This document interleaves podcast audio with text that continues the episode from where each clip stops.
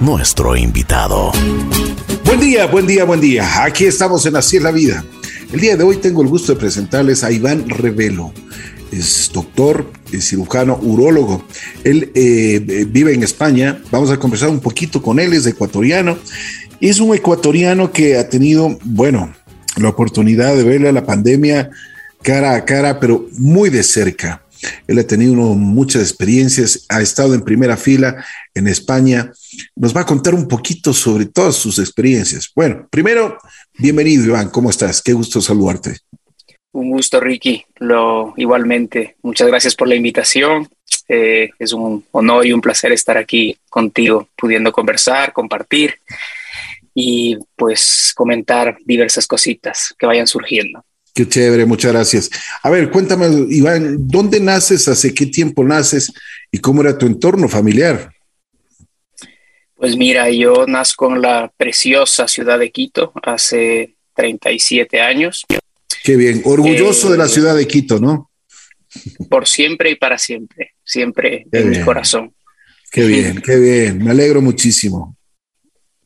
Eh, mira, mi padre es médico, es médico pediatra y yo creo que pues por ahí vino la, la vena esta de, de, la medicina, ¿no?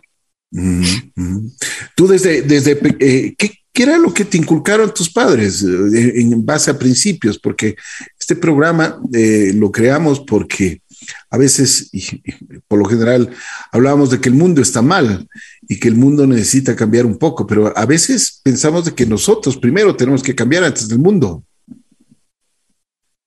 Evidentemente, yo creo que la educación en valores eh, es algo fundamental y yo creo que los valores pues vienen dados en primer lugar o en primera instancia por la familia. Eso es indudable. Y yo creo que si nosotros, como tú bien has dicho, queremos crecer como sociedad, queremos avanzar, eh, los valores no deben dejarse a un lado. Es, esto es algo fundamental para el progreso de una sociedad. Y yo creo que en este último tiempo, pues, eso se está dejando a un lado y, lamentablemente eso es una pena, es una tristeza. De acuerdo. En tu casa, ¿qué es lo que te inculcaron en, cuestión valores? Eh, yo creo que en, mi casa me inculcaron directa e indirectamente todo lo que son los valores fundamentales del ser humano, la honestidad, la honradez, la verdad, eh, yo creo que esos son valores inherentes de, la persona que, que, siempre deben estar presentes en, en, la educación familiar. Y yo he tenido la suerte de que tanto mi padre como mi madre eh, han sido personas íntegras y han sido personas pues que, que, yo con su ejemplo me he dado cuenta de que ese es el camino y a seguir, vamos. Qué bien. Bueno, a ver, ¿cuándo nace el, el, el um, ¿Cuándo nace ese romance que tienes con la medicina? ¿Por qué? Bueno, estoy de acuerdo contigo lo que tú dijiste, que tu padre, médico, pediatra, eh, te puede haber inculcado ese, este tipo de profesión, pero también te nace algo en especial, ¿no? Sí, yo creo que, la medicina en sí se distingue de otras ramas, de, otras ciencias, en el sentido de que tiene que haber eh, una parte vocacional. Y si es que no existe esta parte vocacional, pues no, no vas a ser un buen médico, no vas a poder servir a la gente de, manera adecuada. Y yo creo que esta parte vocacional viene inherente a, la persona. Yo no creo que es algo que con lo que se, se pueda, no sé, no, no es algo que, que, venga con la educación o que venga con el ejemplo, sino que viene ya formando parte de ti, ¿sabes? Así es, yo me educo, yo hago, eh, sí, sí, yo hago toda mi, carrera de medicina en la, en la Universidad Internacional. Y luego decido dar el salto a, y a España, a hacer mi especialidad allí. ¿Qué es lo que te motivó el, seleccionar a España? Yo creo que es una serie de cosas. Eh, lamentablemente, mm, la falta de oportunidades en el país mm, juega un, un, papel fundamental. Esto es triste de decirlo, esto, mm, vamos, que no, yo no me siento orgulloso de comentarlo, pero, pero es que es así. El país tiene un potencial enorme, pero hay falta de oportunidades, hay falta de, crecimiento a nivel laboral, a nivel personal. Y esto es algo que, hizo pues que yo decida dar el, salto hacia otro sitio. ¿Y por qué España? Eh, España es un sitio bastante peculiar en el sentido de que uno de los valores fundamentales o uno de los orgullos fundamentales de, España es la sanidad. Ellos eh, están muy orgullosos en cuanto a, la, capacidad que tiene el sistema sanitario español y, se encuentra muy bueno a nivel de los, del resto de países europeos. Además que siempre existen los vínculos, los vínculos de idioma, los vínculos de cultura y tal, pues y, lo hacen una opción bastante atractiva para que tú puedas salir y formarte fuera. Una, una pregunta eh, Iván, por ejemplo, yo de lo que he tenido y de lo he podido conversar con algunas personas, el, estudiar en España medicina no es así de fácil. Tienes que cumplir ciertos requisitos, incluso de lo que tengo entendido, tienes que dar un examen que realmente pasan muy pocas personas. Creo que es ah, del 100%, creo que simplemente pasan el 4%. ¿Es así o no es así? Exactamente, es así. Es un proceso bastante largo. Tienes que ser superlativamente bueno. Eh, no sé si superlativamente bueno, pero tienes que ser bueno, evidentemente. Es un proceso muy largo, es un proceso que primero interviene la homologación de tu título, eso quiere decir que tú eh, tienes que estar a la par eh, curricularmente de, de, la educación europea. Esa es una parte que es bastante larga, es bastante difícil, y luego ya viene lo que en España se denomina el MIR, que es eh, un examen en donde aproximadamente están 14.000 o 15.000 personas y existe un cupo o un límite para los estudiantes extranjeros. Y ese límite ahora mismo, como tú bien has dicho, se encuentra en el 3 o en el 4%, lo cual significaría que solo el 3 o 4% de los ciudadanos extranjeros pueden acceder a, la plaza, a la, a la, formación especializada que se, que se denomina allí. ¿Te tocó estudiar mucho a ti? Sabes que sí, sí, sí, la verdad que me tocó estudiar mucho, fueron meses y muchos meses de, estudiar nueve, diez horas al día y con una dedicación terrible. La verdad que te estás ahí mm, poniendo prueba con estudiantes de, europeos, vamos, y, es, es, un periodo duro donde la constancia es fundamental, es fundamental. Me imagino que en esas nueve, diez horas eh, que, estudias, que te llenas de conocimiento, que también eh, el corazoncito te, palpitaba por, tu familia en Ecuador, siempre también como ser humano extrañas, ¿no? Evidentemente, yo creo que es una, es algo agridulce, ¿sabes? Es como que tu deseo de, seguir adelante, tu deseo de, prosperar, de, de, buscar nuevos caminos, pero ¿qué dejas atrás? Dejas atrás tu familia, dejas atrás tu vida, dejas atrás tu país, dejas atrás tus costumbres y la verdad que, como te digo, es algo agridulce. Es por un lado la ilusión de un, de un futuro diferente, de un futuro distinto, pero sabiendo que eso tiene un precio y ese precio es todo lo que tú has vivido hasta ese momento, todo, todo lo que tú conocías hasta, hasta ese momento. Claro. Bueno, Iván, a ver, eh, ya entras a estudiar tu especialidad. Eh, ¿Te pareció muy difícil, eh, aparte de, entrar, del, del, poder entrar a la especialidad? Pero es muy diferente la educación europea con los Estados Unidos, por ejemplo, y con la educación que también podría recibir acá en Ecuador. Sí, sí, sí, sí. La verdad es que es, bastante diferente. ¿En qué eh, sentido?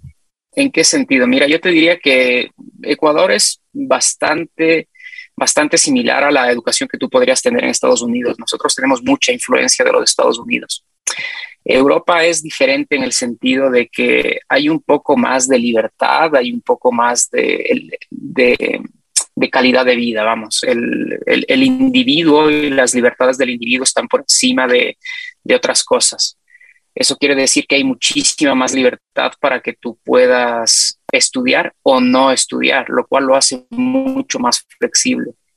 Versus que en Ecuador es o estudias o estudias. Entonces, eh, yo te podría decir que allí eh, es, más en ti, es una, una, cosa más personal antes que una obligación. Iván, a ver, tu especialidad, la, cirujano urólogo.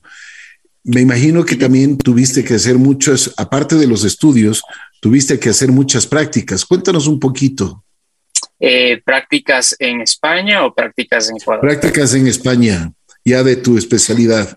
Sí, sí, sí. Eh, lo que distingue al, sistema este español es como mm, algo así, te diría yo, como un aprendizaje tutelado basado en, en, competencias. Es decir, que tú vas haciendo desde operaciones o intervenciones muy sencillas, supervisadas, y luego, eh, cuando tú ya has logrado la competencia en determinadas situaciones, vas avanzando hacia situaciones mucho más complejas.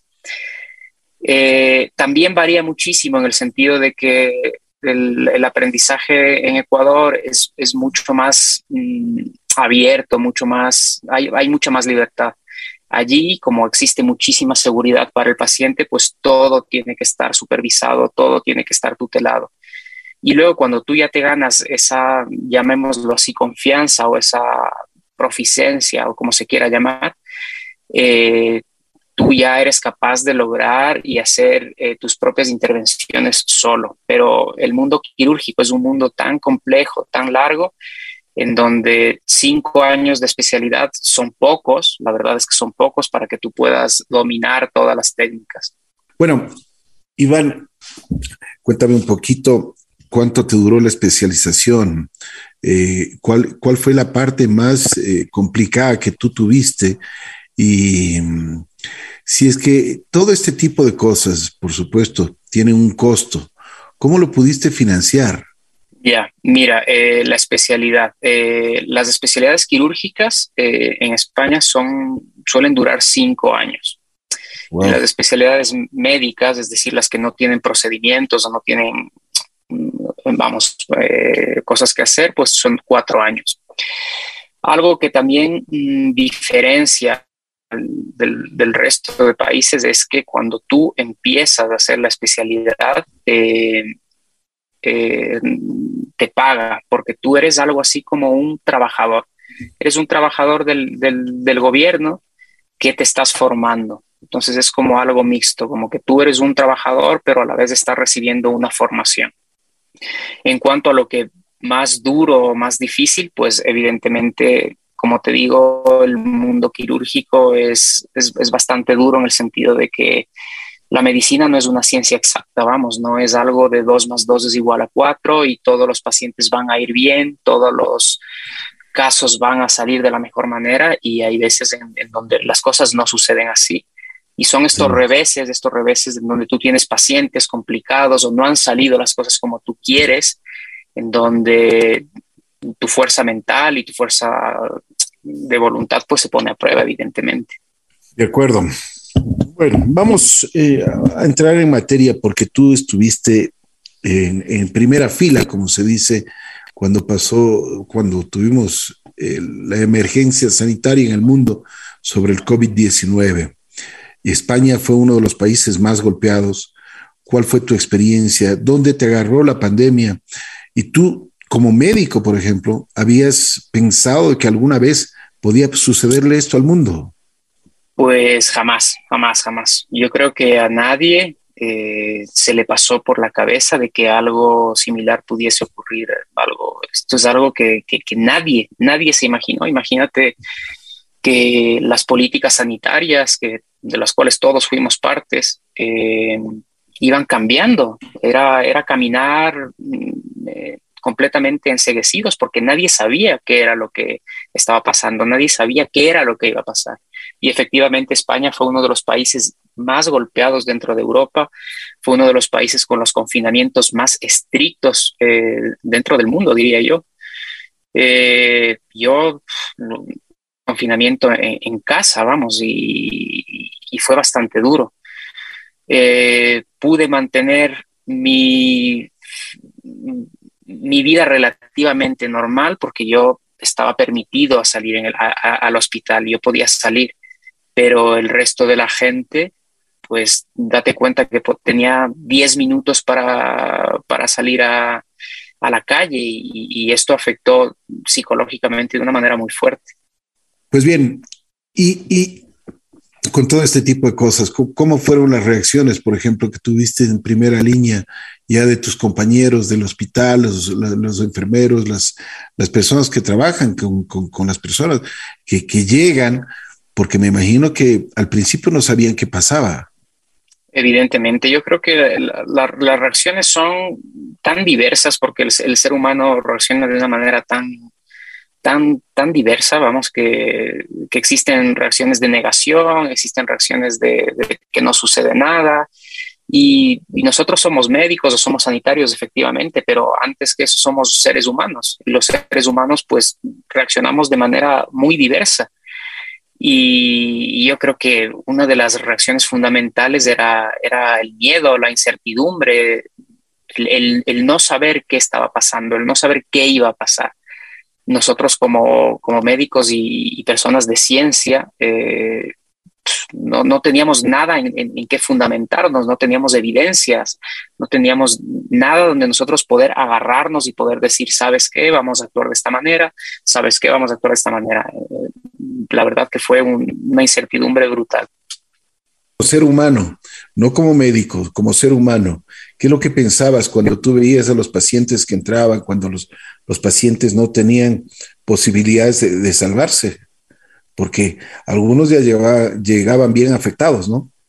Totalmente, totalmente. Yo creo que la, la, reacción primaria es el miedo. Es el miedo de que te pudiese ocurrir a ti, le pudiese ocurrir a tu familia.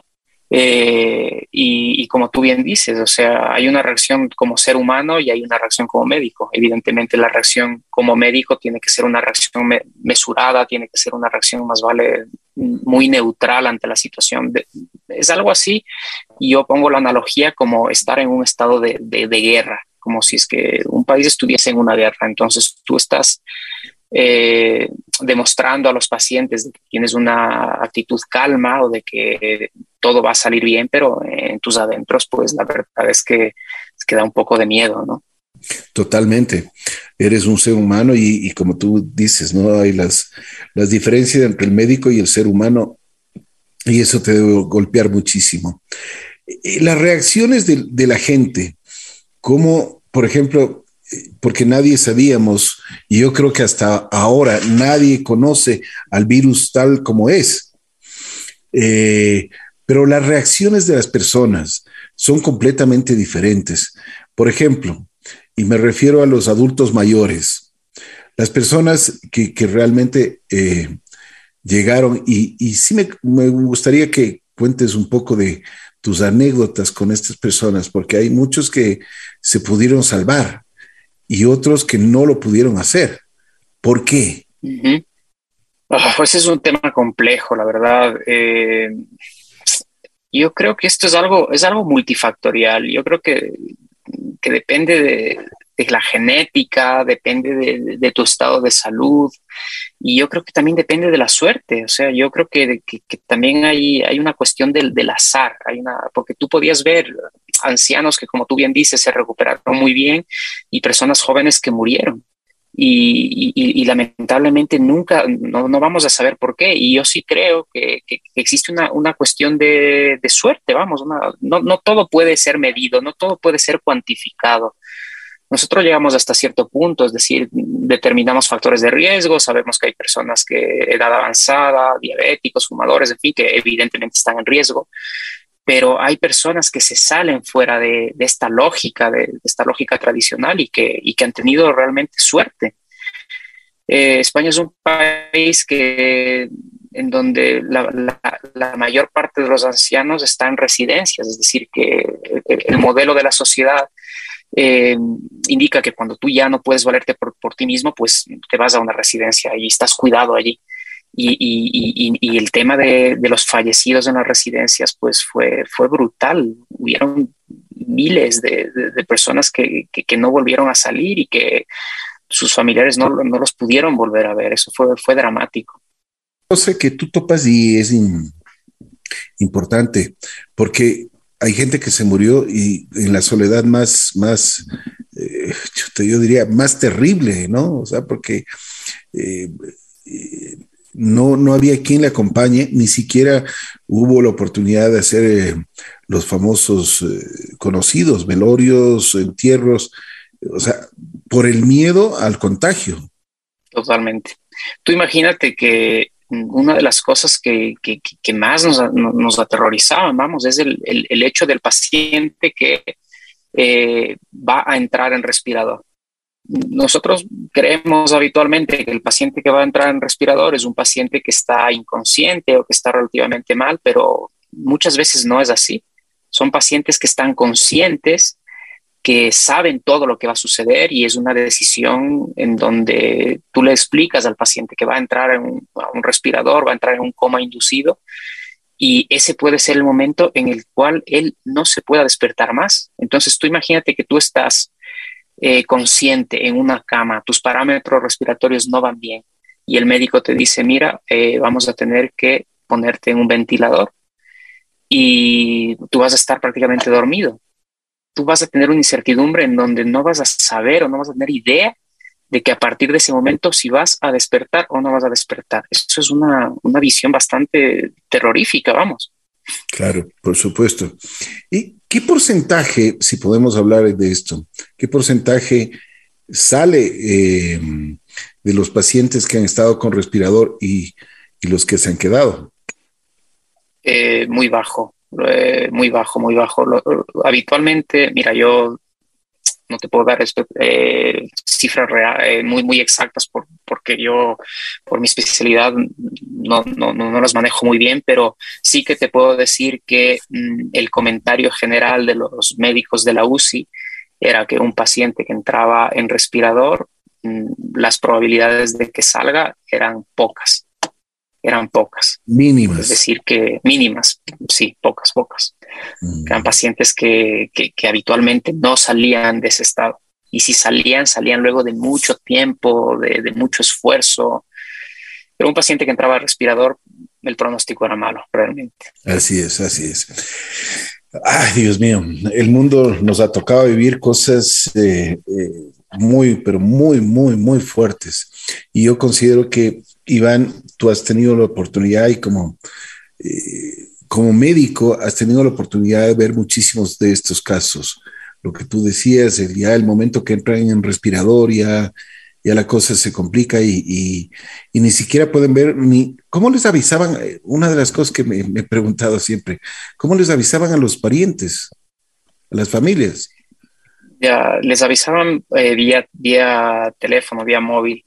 Yo creo que la, humanidad y la, y la empatía de las personas pues siempre está presente. Mm, nosotros como seres humanos mm, tratamos de, ser seres sociales, tratamos de cuidarnos, somos la única especie que, que, nos cuidamos de esta manera. Y siempre habían vías, eh, las enfermeras trataban de hacer vía Zoom, vía videollamada, siempre para procurar este, esta parte humana, porque eh, la verdad es que entrar en una UCI es, es, algo bastante deshumanizante. Entonces, nosotros siempre tenemos que procurar que, que no se pierda eso, que, que, el contacto humano se mantenga en la, en la medida de, de, lo posible. Es increíble lo que ha pasado en este mundo y, y lo que tú dices, lo que hemos vivido, lo que hemos compartido, lo que las enfermeras, ustedes como médicos, eh, nos han dado la oportunidad también de estar en contacto con los, los parientes. Yo tuve, eh, y lastimosamente, se murieron dos tíos de, de, mi, de mi mamá, se murió mi tío más adorado, el, que, eh, un, tío muy especial, el ingeniero Luis Fernández se murió. Y te digo sinceramente, me, dejó un, sabor, aparte de la muerte, porque el, que se lleve un, pariente tuyo ya te golpea, pero el no poder asistir ni siquiera a, a verle al hospital, no había posibilidades de, de estar en el hospital, no había oportunidad de estar ni siquiera en el, ni siquiera en el velorio, ni en el entierro. O sea, cosas que, realmente como ser humano te golpean muchísimo más. Y yo creo, por eso te preguntaba que, que cómo hacían ustedes y cómo hacían en el hospital para, para los, el contacto con los, con los eh, parientes y con los familiares, porque debe ser terrible decirle a una persona, sabes que, eh, pues falleció, ya, o sea, solo, solamente por un mensaje, ¿no? Totalmente, totalmente. Yo creo que este, este tipo de situaciones eh, te hace replantearte mucho. Eh, la muerte es un, suceso inevitable. Nosotros nacimos para morir y estamos, cada día que pasa, estamos más cerca de la muerte. Y no sabemos cuándo va a suceder. Eh, nosotros siempre esperamos de que la muerte sea un suceso pacífico, un suceso planeado. Y, y, esta pandemia nos ha demostrado de que no, que muchas veces no puede ser así. Y, yo creo que hay que tener un cambio de paradigma y, pensar de que todo es en vida. Tú imagínate que hay personas que no vieron a su familia en, tanto tiempo, o, estaban peleados, o, no se hablaban. Imagínate el cargo de conciencia que debe haber quedado para esas, para esas personas que no pudieron despedirse de una manera adecuada. Entonces, esto nos, nos, tiene que hacer reflexionar para que todo lo que nosotros vivimos al día a día y nuestros seres queridos, eh, lo, tenemos que hacer en vida, lo tenemos que, tenemos que vivir la, vida como si fuese el, último día. De acuerdo. Sin duda alguna, lo que tú dices es una gran verdad. Tienes que, hay que, hay que vivirlo intensamente. Iván, ¿cuál es la experiencia como médico y con tus, con tus eh, colegas que has conversado? Que ya le van conociendo poquito al, al virus desde, desde que empezó. Por ejemplo, yo te pregunto una, una, una de las cosas que también siempre me, me ha intrigado, ¿cómo ustedes afrontaron la emergencia sanitaria que existía sin conocer al virus? ¿Cómo se cuidaban ustedes? Porque muchos, algunos de ustedes murieron, otros no, no, o sea, otros estuvieron eh, delicados, pero salieron también de, de, esta enfermedad. Eh, yo creo que, es un salto de fe. Tú sabes que el, cuando, cuando sucedió esto comenzaron a, surgir teorías, comenzaron a surgir ideas y, muchas cosas que iban cambiando diariamente.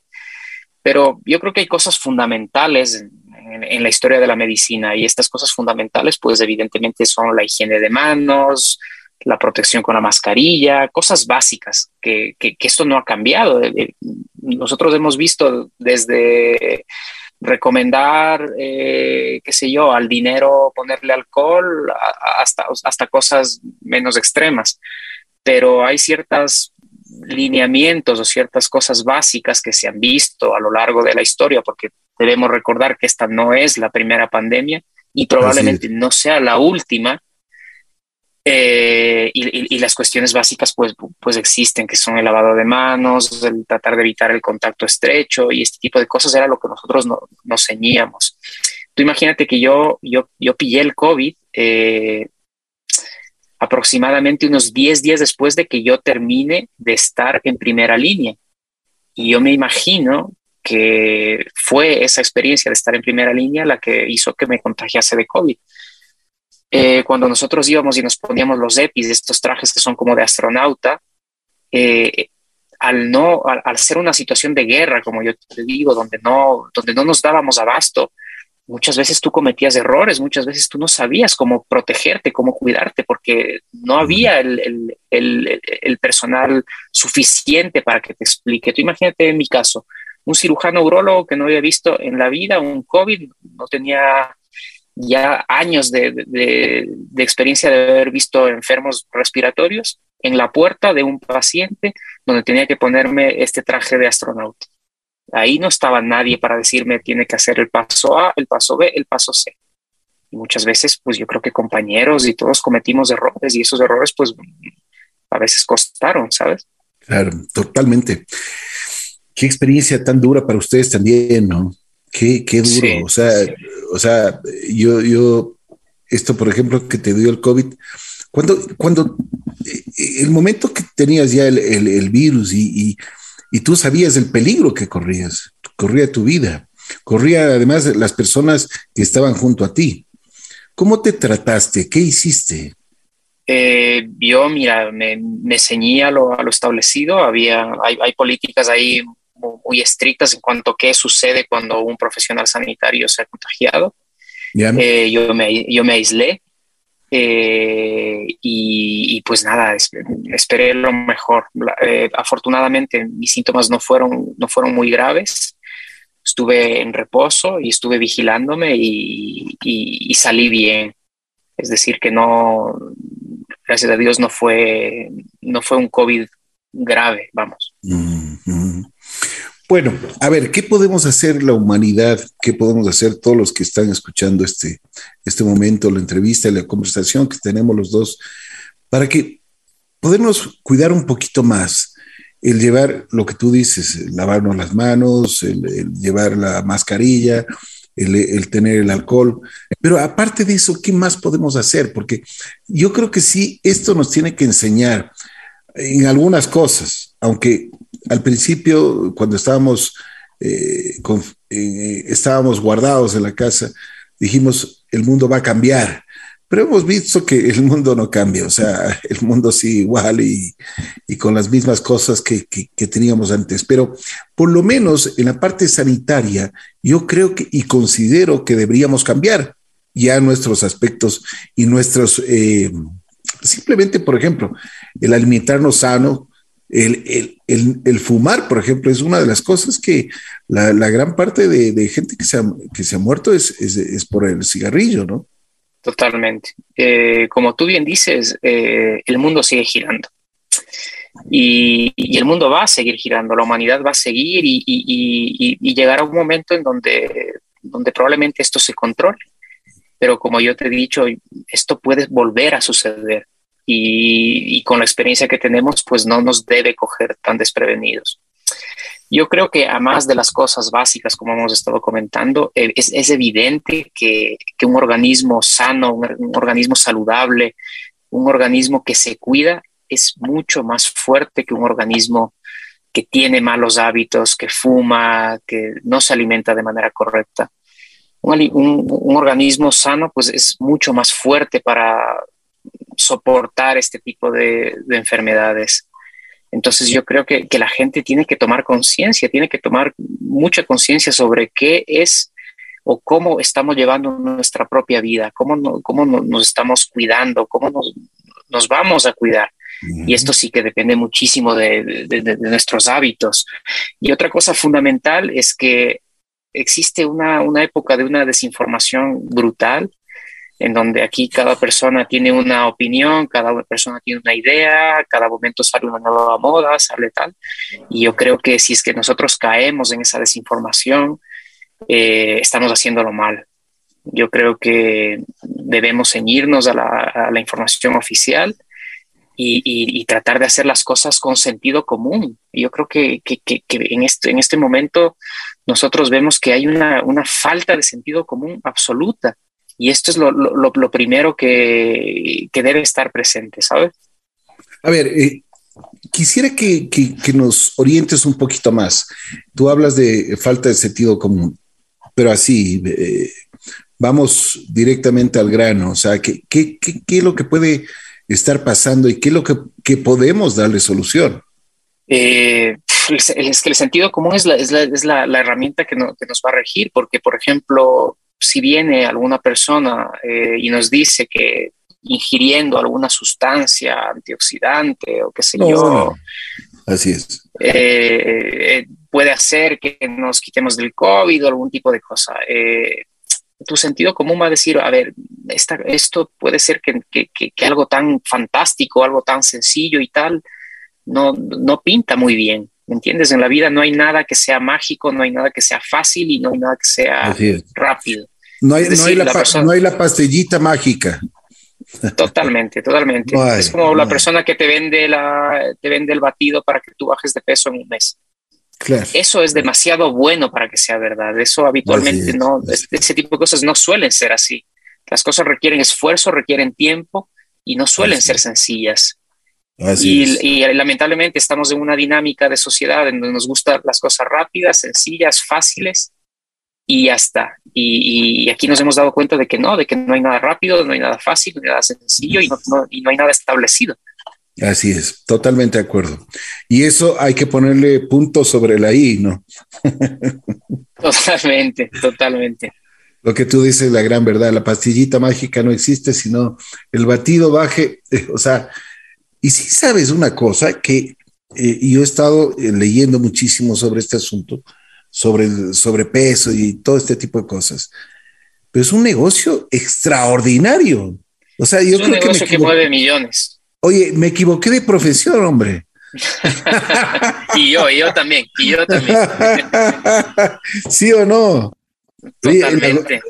la, gordura, la gordura, el sobrepeso, pues sin duda alguna mueve, pero millones de millones de millones. Porque todo el mundo no, es que ya queremos la pastillita, queremos el batido, queremos el, eh, ni sé cuánto, el ni sé cómo. Y ahora, si tú ves, si tú te das cuenta en todas las redes sociales, ahora todos están, están en, ese, en ese asunto, ¿no? Baje de peso, pero como sea le hacemos bajar de peso. Y eso no existe. No, no, no. Eh, en la vida, como te digo, no existe nada, nada mágico. Y, la vida está en, todo sentido, la vida está hecha de esfuerzo, hecha de esfuerzo y de, y de pasos pequeños y constantes. Entonces, imagínate todas estas cuestiones de la calvicie, la, obesidad, deje de fumar con la, qué sé yo, la moringa o miles de cosas esto se, basa en la, esperanza de la gente de que las cosas pues no, no requieren un esfuerzo y lamentablemente la vida no funciona así. Así es, así es. Oye, ¿cuál es la lección que te ha dejado esto eh, en, toda tu experiencia en irte a España? En, eh, eh, has estudiado mucho, hemos hablado que cinco años y, y toda la especialidad y todas las cosas, pero hay una lección que te ha dejado la vida, una lección que te ha dejado incluso, o sea, lo que nunca eh, soñamos, esta cuestión del COVID. ¿Qué lección tienes ahora? Eh, pues es una pregunta bastante, bastante, es muy, muy, muy importante.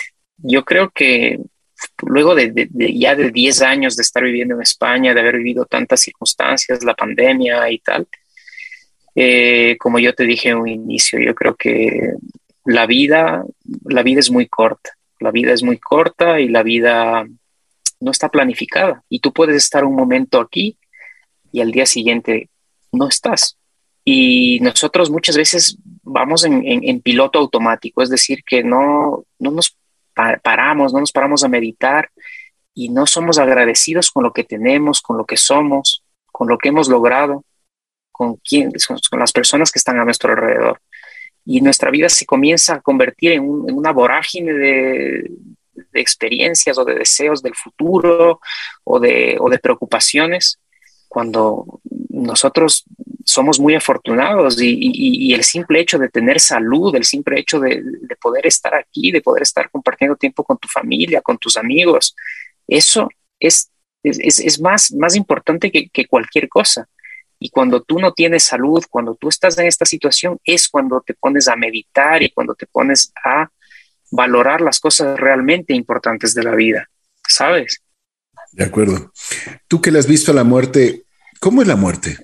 Eh, depende, depende en qué circunstancias sea la muerte, pero yo creo que la muerte, la muerte es un paso, la muerte es un paso y es algo natural, la muerte es, es algo que, como te, te, he dicho también, la muerte va a venir nosotros nos acercamos todos los días un poquito más a la muerte. Así Y la muerte es un, un periodo o, una faceta del cual nosotros, nadie, nadie jamás se va a librar. Y, y para que nosotros podamos estar en paz con, con, esa etapa de, del ser humano, eh, tenemos que hacer las cosas bien en esta tierra. Y, si es que nosotros hacemos las cosas bien, pues eh, la muerte no nos va a asustar, la muerte no, no va a ser mala, no, no va a tener ese contexto negativo del cual nosotros hablamos de muerte. Porque hay muertes muy, muy pacíficas, hay muertes hasta cierto punto agradables y bonitas. Entonces, la muerte no es, eh, no es algo malo, no es, no es lo negativo que, que, que, nosotros podríamos eh, pensar Es simplemente una fase que todos tendremos que cumplir en algún momento. Con tu experiencia, esta experiencia dura de vida que te ha tocado pasar, ¿estás agradecido con alguien? Sí, sí, yo, a ver, yo creo que tú no puedes estar agradecido con una sola persona, pero sí que puedes estar agradecido con, muchas. Evidentemente estoy agradecido con, muchísimas personas y estoy agradecido también con, vamos, con, España en general, con, cómo, con cómo me ha tratado, ¿sabes? Eh, te mentiría que si que te dijera, sí, estoy agradecido con mis padres, evidentemente, estoy agradecido con la gente que está a mi alrededor, sí, pero, pero ya este, este sentimiento de agradecimiento va, va, va más allá. Yo estoy agradecido con la vida, estoy agradecido con, con, con todo lo que me rodea. Una cosa, ¿crees en Dios? Sí, sí, sí, sí. Yo, yo creo que hay una, una energía superior, yo creo que hay una, eh, no en el concepto tradicional de lo que nosotros pensamos que, de Dios, pero yo creo que hay, hay una fuerza una energía que, que rige, que rige el, universo. Y esa, esa, energía, dime. Cuando, te, cuando tú estabas así con un paciente que realmente lo sentías eh, un poquito débil, mal, estoy seguro que pensaste en Dios y estoy seguro que lo sentiste a Dios. ¿Qué, por ejemplo? Totalmente. ¿Pero qué, qué, qué, te decía Dios? Eh, mira, es que eso es tan, es, que eso es tan variable. Eh, yo te puedo decir que en mi campo, en mi campo de, de, urólogo como tal, yo tengo una, una, subespecialización en pacientes oncológicos. Y son pacientes que tienen cáncer. perdón que te interrumpa, Iván. El, paciente oncológico es el que tiene cáncer de, de, la próstata. Es, es, cáncer de próstata, riñón, vejiga, en fin, eh, muchos cánceres de, de, la parte urológica. Ya, perfecto. Y, habitual, y habitualmente el paciente oncológico, como tú comprendes, es un paciente que, que, que, suele en muchas circunstancias estar muy cerca de la muerte. Y, y a través de, de, esos pacientes, pues tú sientes una energía, una energía especial. Tú sientes que a veces, llamémoslo Dios o, o como yo te digo, la energía a veces se manifiesta a, través de estas personas. Pero de, muy diversas formas, ¿no? No, te podría decir una forma en, particular. qué, qué, conversación que hemos tenido el día de hoy. Realmente me, me, he quedado impresionado de algunos aspectos, algunas cosas que, que sí eh, los tenía en cuenta, pero me ha ratificado. Una cosa, Iván, eh, muy simple. ¿Qué te ha dado la vida hoy? Eh, mira, la vida me ha dado, me ha dado mucho, comenzando por, por, por la salud, comenzando por la salud, que es el, el, el, bien más, más preciado. Me ha dado amor, me ha dado, me ha dado familia, me ha, dado, me ha dado capacidad de, de poder conocer diversas, diversas partes de, del mundo, de viajar, de conocer la verdad es que la vida me ha dado mucho y, yo lo único que puedo estar es, agradecido ante todo lo que he vivido. No significa que la vida siempre me haya dado cosas buenas o que siempre haya tenido un camino fácil o, la vida siempre te da y a veces te quita. Pero eso es la vida. La vida es a veces sumar y a veces restar. y en los momentos en que te resta, tú piensas en los momentos en que la vida te ha dado y cuando la vida te está dando y te está bendiciendo y te está ayudando, tú tienes que estar agradecido. Entonces, la vida me ha dado, me ha dado muchísimo, Ricky. Una cosa, Iván, eh, ¿piensas eh, regresar a Ecuador o ya no? ¿Ya te estableciste en España? Eh, mira, yo justo lo estaba hablando con, con, una amiga y ella me decía, mira, es una pena que, que, que tú no que tú no vuelvas. Y, eso fue un golpe de realidad, porque es la verdad, hay, hay, mucha gente que, que, salió y no quiso volver, y, y yo, y yo me incluyo en, en, ese grupo. Y, no, no, hemos querido volver porque hemos visto una realidad diferente y, lamentablemente una realidad mejor. Pero evidentemente eh, yo me pongo a pensar y digo, ¿dónde, ¿dónde, puedo servir más? ¿O puedo servir más allí o puedo servir más aquí? Y eso es algo que, Perdón, perdón, perdón. Dime, dime. ¿Te imaginas lo que, o sea, lo que te este momento estás diciendo? ¿Dónde puedo servir más? O sea, porque mucha gente podría pensar de que dónde puedo ganar más, dónde puedo hacer, tener mi casa, mis, mis autos, mis cosas, mis hijos, mis, o sea, todo. Pero tú estás diciendo una, una, una cosa que realmente me impresiona y que lo quiero recalcar. ¿Dónde puedo servir más? Con eso, me has dicho, con eso ya me has dicho la calidad de ser humano que eres. Muchas gracias, muchas gracias. Yo creo que sí, que el, modelo del éxito en donde nosotros nos manejamos es, un éxito basado en, lo económico, basado en el, reconocimiento social. Así es. Y, eso no es éxito, el, éxito es, es, algo muy personal. Es decir, que no, no necesitas tener dinero para tener éxito, no necesitas tener el mejor coche para tener éxito. Es una sensación que va inherente en ti es la, sensación de, sentirte satisfecho contigo mismo. Mm. Y, probablemente si es que yo volviese, eh, pudiese ser mucho más útil aquí que allí, pero, pero en cambio por otro lado digo, bueno, yo he hecho ya gran parte de mi vida, un tercio de mi vida allí, eh, y es una decisión muy, muy difícil, es una, es una disyuntiva bastante complicada. Gracias por ser eh, muy sincero, mi querido Iván. Una cosa, ¿qué tal la comida española? ¿Te gusta? ¿Te ¿Extrañas la comida ecuatoriana? ¿Cómo, cómo, cómo te está yendo con eso? Claro, mira, yo era del, yo era de, las personas que comía arroz todos los días, un chimborazo de arroz todos los días. ¿Y? y, y, la, y, bueno, sí, o sea, yo te puedo decir que he tratado de mantener en la medida de lo posible mi, eh, mi gastronomía en la medida de lo posible. Yo no te puedo decir que me puedo cocinar guatita ahí porque sería imposible. Eh, pero yo te puedo decir que una de las cosas que, más añoro y que, y que más me gusta cuando vengo a Ecuador es la comida. Es que yo te puedo decir que estaría en mi top 3 de, de cosas que yo más extraño. Yo creo que la, la comida es la identidad de una persona, es la identidad de un pueblo y es algo importantísimo. En cuanto a la comida española, sí, sí, la verdad que me gusta, es una, una, comida muy, muy buena. Y yo creo que me he hecho una mezcla, una mezcla entre eh, amante de la comida ecuatoriana y, amante de la comida española. de hecho, ya me ha dado hambre.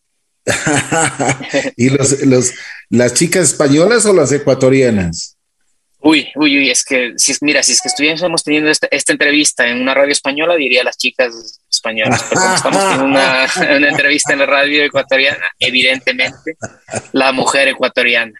No, no, no, pero este es, este es, este es una, este es una estación a nivel mundial, así que tranquilo, no pasa nada. pues siempre hay que tirar por lo suyo, ¿no? Así es, así es. Iván, te quiero agradecer muchísimo. Si quieres acotar algo más, eh, realmente ha sido una conversación amena, simpática, llena de, cosas eh, sinceras, porque yo te digo, esto del COVID ha, golpeado mucho a la humanidad, a la gente que realmente nunca estuvimos preparados y como tú decías, eh, jamás ni siquiera nos imaginamos a los profesionales médicos. ha habido una emergencia sanitaria y ha existido todavía una, una emergencia sanitaria en Europa, en muchos países. En Nueva York vemos que ahora volvió una emergencia sanitaria. Es, o sea, el tema es complicado, no es fácil. Es un tema complicado y es una, es una cosa que realmente tenemos que tomar muy, pero muy en cuenta. Así es, yo creo que esto no ha terminado, esto parece ser y tenemos la, la, vamos, la ilusión de que, de que, esto está próximo a acabar, pero, pero yo creo que, que, todavía queda un poquito de tiempo. Pero vamos, que tenemos que tener esperanza, que, que tenemos que tener toda la fe de que esto va a cambiar y de que la vida va a volver a ser la misma, de que nosotros hemos sobrevivido a, a lo impensable y a lo imaginable y, la humanidad va a seguir, va a seguir. Y, en ese sentido, pues la vida, la vida como la conocíamos, yo creo que, que volverá en algún momento. Bueno, ojalá Dios te escuche y ojalá todas las cosas eh, funcionen como tienen que funcionar. En la vida yo considero que hemos visto más que nunca el, eh, el sentir de que eh, mucha gente se nos fue, el sentir de que nos podemos enfermar hay cosas que realmente no podemos controlar y hasta ahora todavía seguimos todavía, todavía, con, con este todavía, yo te digo, eh, hay personas que pensamos o, o se piensa de que mm, el mundo sigue, pero hay que tomar todas las precauciones, como tú has dicho, y hay que realmente cuidarse muchísimo y cuidar a todas las personas que queremos en este mundo. Iván, muchas gracias. Un gusto conocerte. Espero que cuando vayamos a, Madrid, que es una ciudad que me encanta, eh, pueda conocerte, darte un abrazo, conversar un, poquito, eh, comer unas tapas, tomarnos una caña, como se dice ahí, ¿no? Así es, Ricky. Muchísimas gracias. Ha sido una charla fantástica. Eh, me ha gustado muchísimo y estás bienvenido cuando tú quieras. Muchas gracias. Siempre y cuando tú me cocines algo ecuatoriano, evidentemente. un asado, un asado, un asado y un chanchito, alguna cosita. Eh, un, hornadito. un hornadito, Claro. Gracias, el doctor Iván Revelo. Cadena estuvo junto a nosotros. Realmente una persona que ha trabajado muchísimo en su vida. Es una de las personas que ha estudiado muchísimo para ser lo que es. Y como él mismo dice, no hay pastilla mágica en la vida, cuando uno quiere llegar a la cima, pues tiene que ir subiendo grada por grada. Qué bien, me alegro muchísimo. Es un ecuatoriano más que está ahí, vigente, y que realmente tuvo una experiencia, eh, yo no diría de las mejores, pero una experiencia que ayudó a muchísima gente. Y como él dice, yo estaré donde puedo servir. Esa es la vocación que un médico, una persona, un ser humano debe tener. Gracias, Iván. Un abrazo especial. Gracias, Ricky.